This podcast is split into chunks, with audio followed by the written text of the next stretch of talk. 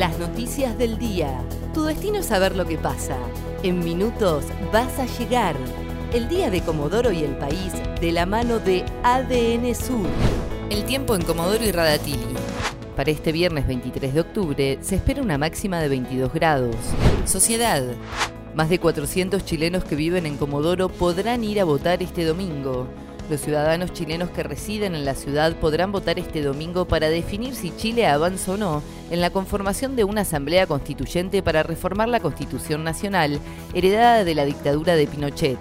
Podrán ir a emitir su voto en el Septur, ubicado en Moreno e Irigoyen, de 8 a 18 horas.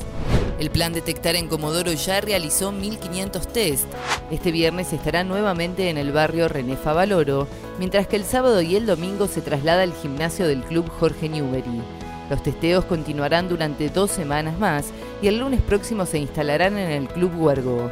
Si bien en el call center trabajan más de 100 personas, desde la municipalidad piden voluntarios para la carga de datos y atención de teléfonos. Trabajadores de la Justicia Federal iniciaron un paro. Trabajadores de la Justicia Federal de Comodoro Rivadavia iniciaron un paro de 36 horas por falta de respuesta ante el pedido de recomposición salarial. El 29 de octubre habrá una marcha en todo el país. Por su parte, los docentes de la Tech Sur hicieron este viernes al mediodía una radio abierta en Moreno y San Martín en reclamo de sueldos adeudados. Policiales. Robó 116 adoquines y quedó detenido. Un joven de 28 años junto a otro de 17 fueron sorprendidos cuando robaban adoquines en una obra pública de la localidad de Sarmiento. En el baúl del auto en el que se movilizaban le descubrieron 62 piedras. Quedaron detenidos en averiguación del delito de hurto. Nacionales. Alberto Fernández anuncia este viernes la nueva fase del aislamiento que comenzará el próximo lunes.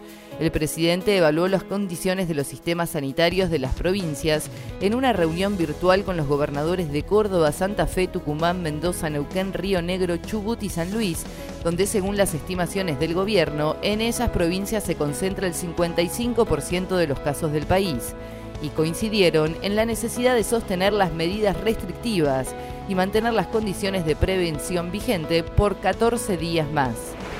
El tiempo en Comodoro y Radatili. Para este viernes 23 de octubre se espera una máxima de 22 grados.